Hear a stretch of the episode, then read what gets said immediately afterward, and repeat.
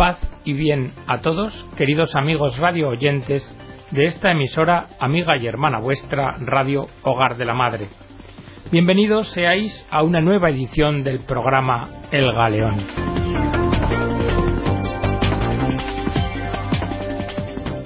La edición de hoy es un acercamiento en este segundo programa al documento de Aparecida, que es el documento conclusivo que cerró la quinta conferencia general del episcopado latinoamericano. Ya hicimos en el programa anterior un primer acercamiento con la orientación que daba su santidad Benedicto XVI a esta conferencia. En el de hoy vamos a ver la realidad con los ojos del cristiano, que es la única forma de poder comprender la realidad. Para poder evangelizar, para poder, como dice el documento conclusivo de la quinta conferencia, atender la gran tarea de custodiar y alimentar la fe del pueblo de Dios y recordar a los fieles que en virtud de su bautismo están llamados a ser discípulos y misioneros de Jesucristo, como digo, para llevar a cabo esta tarea es preciso conocer la realidad circundante, vista desde la fe. Y en esto el documento de Aparecida tiene una función esclarecedora e iluminadora.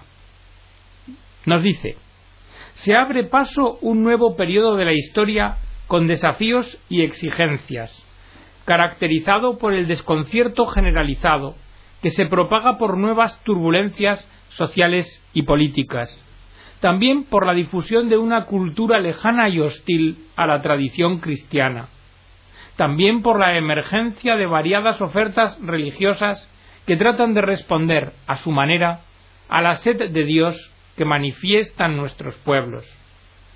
En esta situación la Iglesia está llamada a repensar profundamente y a relanzar con fidelidad y audacia su misión. La Iglesia no puede replegarse frente a quienes solo ven confusión, peligros y amenazas, o de quienes pretenden cubrir la variedad y complejidad de situaciones con una capa de ideologismos gastados o de agresiones irresponsables. Se trata de confirmar, renovar y revitalizar la novedad del Evangelio arraigado en nuestra historia. Entendemos que no resistiría a los embates del tiempo una fe católica, que quedara reducida a ser un mero bagaje, un elenco de normas y prohibiciones, unas prácticas de devoción fragmentadas, unas adhesiones selectivas y parciales a verdades de fe, o una participación ocasional en algunos sacramentos, como tampoco repetición de meros principios doctrinales o moralismos blandos o crispados que no van a servir para convertir la vida de los bautizados. Porque ¿cuál es nuestra mayor amenaza? Nuestra mayor amenaza es el gris pragmatismo de la vida cotidiana de la Iglesia, en el cual aparentemente todo procede con normalidad, pero donde en realidad la fe se va desgastando y degenerando en mezquindad. ¿Y cuál es el remedio? pues el remedio no puede ser otro que recomenzar desde Cristo. Y reconociendo, como ya decía el Papa Benedicto XVI, que no se comienza a ser cristiano por una decisión ética o por una gran idea, sino por el encuentro con un acontecimiento, el encuentro con una persona, que da un horizonte nuevo a la vida y con ello una orientación decisiva. Hoy se nos plantea elegir entre caminos que conducen a la vida o caminos que conducen a la muerte. Caminos de muerte son los que llevan a dilapidar los bienes recibidos de Dios a través de quienes nos precedieron en la fe. Son caminos que trazan una cultura sin Dios y sin sus mandamientos, e incluso contra Dios, animada por los ídolos de siempre, del poder, de la riqueza y del placer efímero. Esta cultura de la muerte termina siendo una cultura que va directamente contra el ser humano y contra el bien de los pueblos. Pero frente a los caminos de muerte se abren también caminos de vida, de vida verdadera y plena para todos.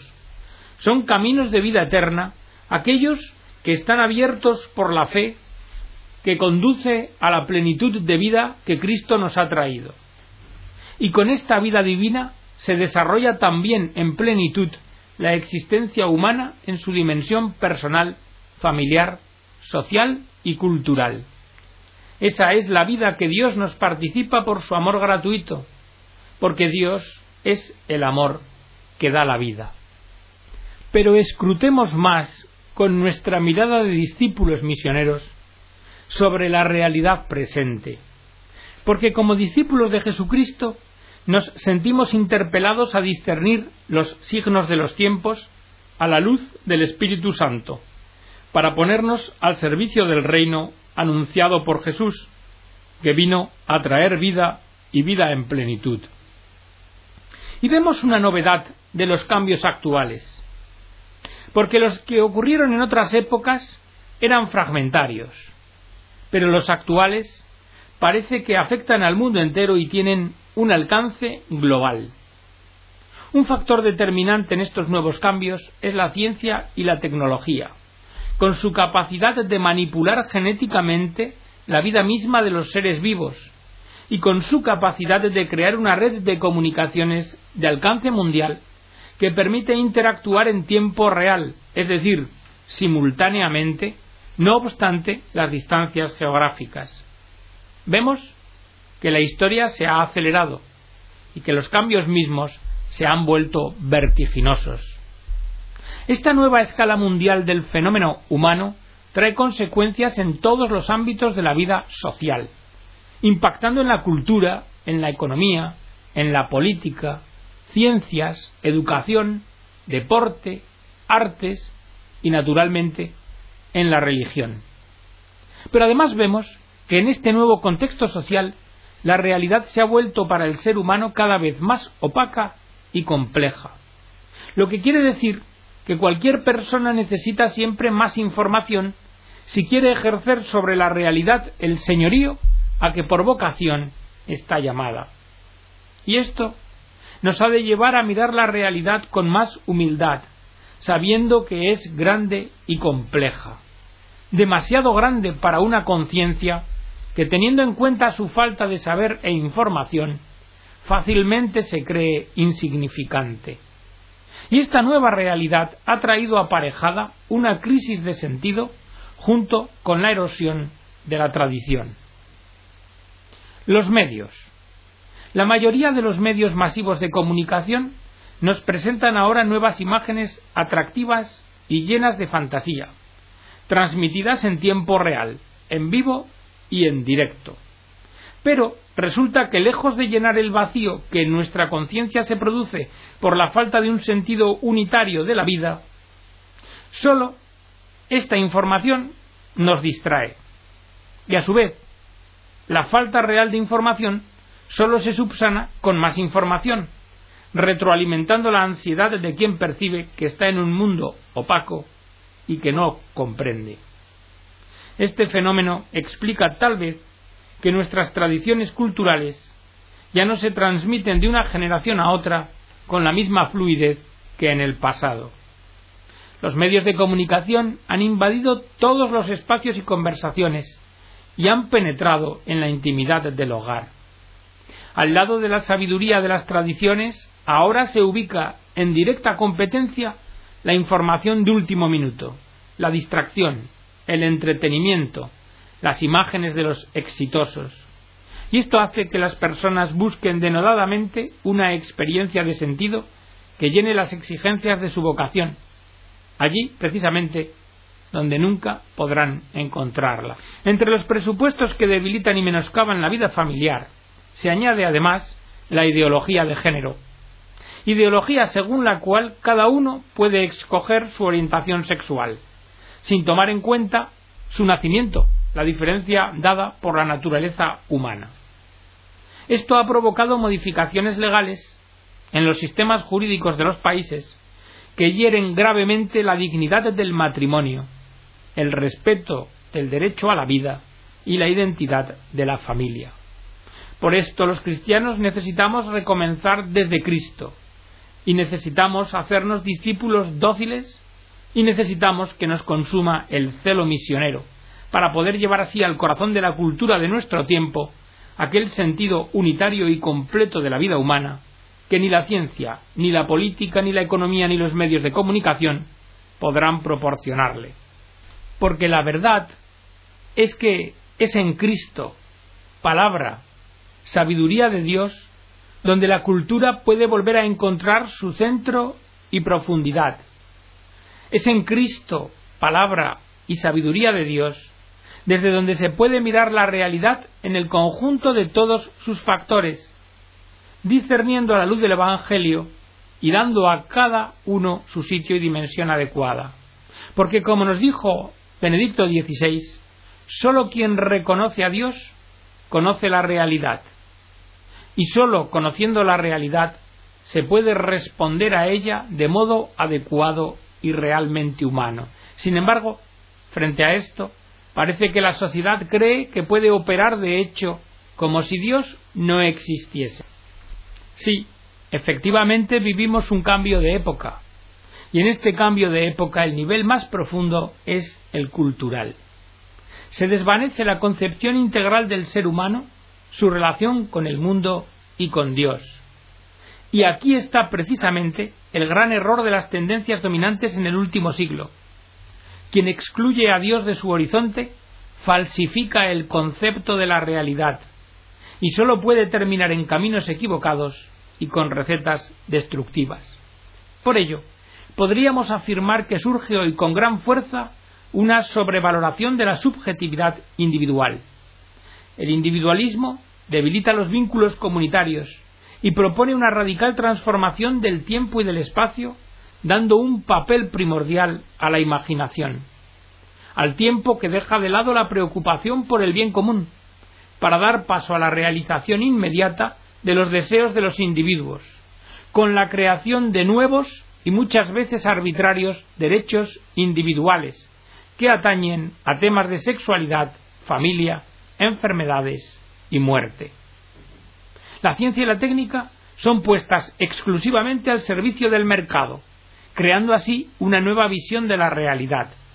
Y se introduce, por la utilización de los medios de comunicación de masas, un sentido estético, una visión acerca de la felicidad, una percepción de la realidad y un lenguaje que se quieren imponer como una nueva auténtica cultura, que destruye lo que verdaderamente de humano hay en los procesos de construcción cultural. Por esto podríamos decir que a nivel masivo se verifica una especie de nueva colonización cultural imponiendo culturas artificiales, despreciando las tradicionales locales, e imponiendo una homogeneización cultural.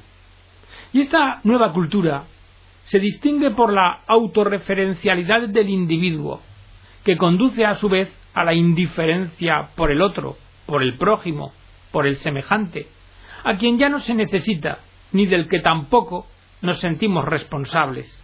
Se prefiere vivir el día a día, sin programas a largo plazo, ni apegos personales, familiares o comunitarios.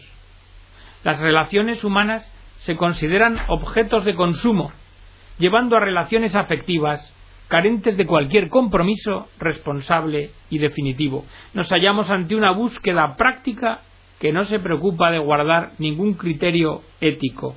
Además de lo dicho, también urge tomar conciencia de la situación precaria que afecta a la dignidad de muchas mujeres, sometidas a múltiples formas de violencia, desigualdades y explotación publicitaria por muchos medios de comunicación social que las tratan como un objeto de lucro. En fin, los cambios culturales han modificado los roles tradicionales de varón y mujer, que buscan desarrollar nuevas actitudes y estilos en la convivencia cotidiana, en la familia y en la sociedad, pero que a veces lo hacen por vías equivocadas.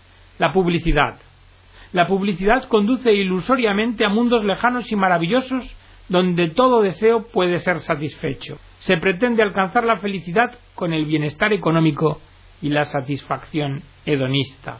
Y podemos decir y afirmar que las nuevas generaciones son las más afectadas por esta cultura del consumo. Estas generaciones crecen en la lógica del individualismo pragmático y narcisista, que suscita en ellas mundos imaginarios especiales de libertad e igualdad. Afirman el presente porque el pasado perdió relevancia y porque el futuro les resulta incierto. Asimismo, participan de la lógica de la vida como espectáculo y consideran el cuerpo como punto de referencia de su realidad presente. Pero no todo es negativo. También hay algunos aspectos positivos del cambio cultural. Parece que resurge el valor fundamental de la persona, de su conciencia y experiencia.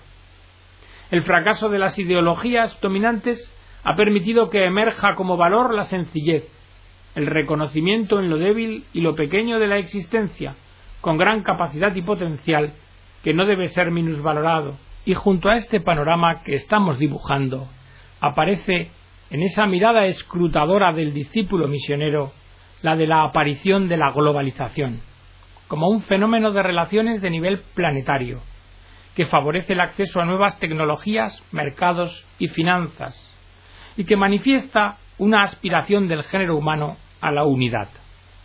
Pero la globalización comporta también el riesgo de los grandes monopolios y de convertir el lucro en valor supremo, por lo que ya indicó Benedicto XVI que como en todos los campos de la actividad humana, la globalización también debe regirse por la ética, poniendo todo al servicio de la persona humana creada a imagen y semejanza de Dios. Y la globalización se nos aparece como un fenómeno complejo, en el que lamentablemente la cara más extendida y exitosa es su dimensión económica, de donde resulta que la dinámica del mercado absolutiza con facilidad la eficacia y la productividad, lo que en la realidad hace de la globalización un proceso promotor de inequidades e injusticias múltiples. Y tal y como está configurada actualmente, no es capaz de interpretar y reaccionar en función de valores objetivos que se encuentren más allá del mercado y que constituyen, por otra parte, lo más importante de la vida humana, como son la verdad, la justicia y el amor.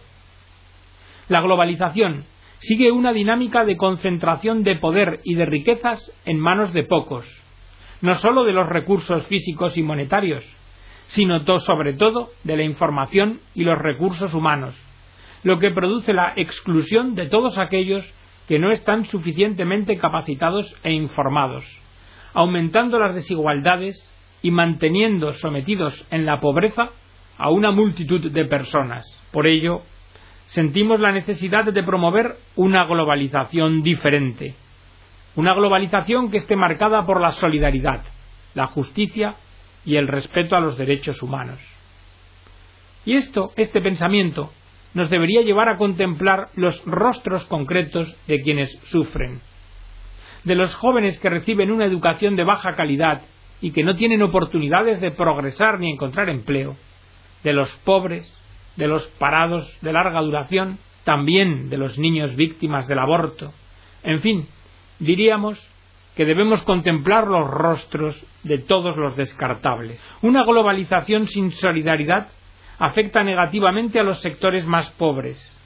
Y no se trata solamente de un fenómeno de explotación y opresión, sino más, la exclusión social, porque con ella se afecta en su misma raíz la pertenencia a la sociedad en la que se vive, pues ya no se está abajo, en la periferia o sin poder, sino que se está fuera.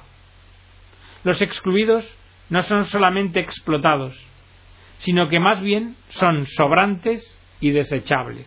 También el fenómeno de la globalización ha implicado la celebración de tratados de libre comercio entre países con economías asimétricas, tratados que no siempre han beneficiado a los países más pobres y necesitados. Al mismo tiempo, se presiona a países de la región con exigencias desmedidas en materia de propiedad intelectual, a tal punto que se permite derechos de patente sobre la vida en todas sus formas. Además, la utilización de organismos genéticamente manipulados muestra que no siempre contribuye la globalización, ni al combate contra el hambre, ni al desarrollo rural sostenible. Vemos además que se da un fenómeno de concentración de renta y riqueza por los mecanismos del sistema financiero. Porque la libertad con que operan y tienen concedidas las inversiones financieras favorecen decididamente al capital especulativo, que no tiene incentivos para hacer inversiones productivas de largo plazo, sino que busca el lucro inmediato en los negocios con títulos públicos, monedas y derivados. Pero frente a ello, el misionero, el discípulo de Cristo debe tener clara cuál es la doctrina social de la Iglesia.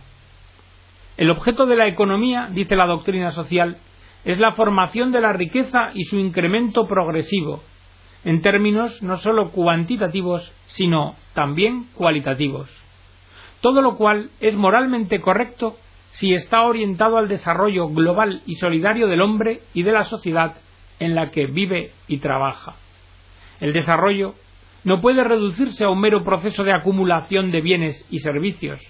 Al contrario, la pura acumulación aun cuando fuese en pro del bien común, no es una condición suficiente para la realización de una auténtica felicidad humana.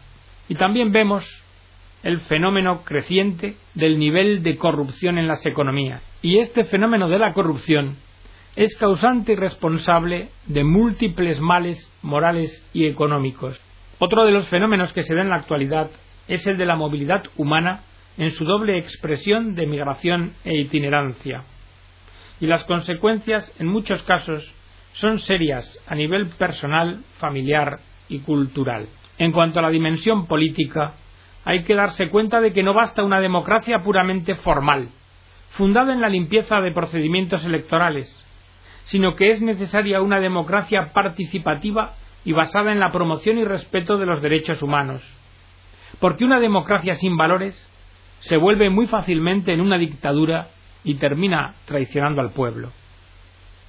También debemos señalar un gran factor negativo, la corrupción, pero esta vez en la sociedad y en el Estado. Corrupción que involucra a los poderes legislativos y ejecutivos en todos sus niveles y alcanza incluso el sistema judicial, que a menudo inclina su juicio o fallo a favor de los poderosos y genera verdadera impunidad. De esta forma, crece en las sociedades el desencanto por la política y también y particularmente por la democracia, pues las promesas de una vida mejor y más justa o no se cumplen o se cumplen a medias. En este sentido, se olvida que democracia y participación política son fruto de la formación, que se hace realidad sólo cuando los ciudadanos son conscientes de sus derechos fundamentales y de sus deberes correspondientes. Aún debemos añadir otro dato, que los parlamentos o congresos legislativos aprueban leyes que son injustas y que se sobreponen a los derechos humanos y a la voluntad popular. ¿Y por qué? Pues precisamente porque no están cerca de sus representados los representantes y porque no saben escuchar ni dialogar con los ciudadanos, pero también por ignorancia, por falta de acompañamiento y porque muchos ciudadanos abdican de su deber de participar en la vida pública. Así podemos constatar que en algunos estados ha aumentado la violación de los derechos humanos, incluido el de la libertad religiosa, el de la libertad de expresión y el de la libertad de enseñanza, acompañado normalmente esto de un desprecio al derecho de objeción de conciencia. Pero hasta aquí, queridos amigos, la edición del programa de hoy. Que Dios os bendiga a todos.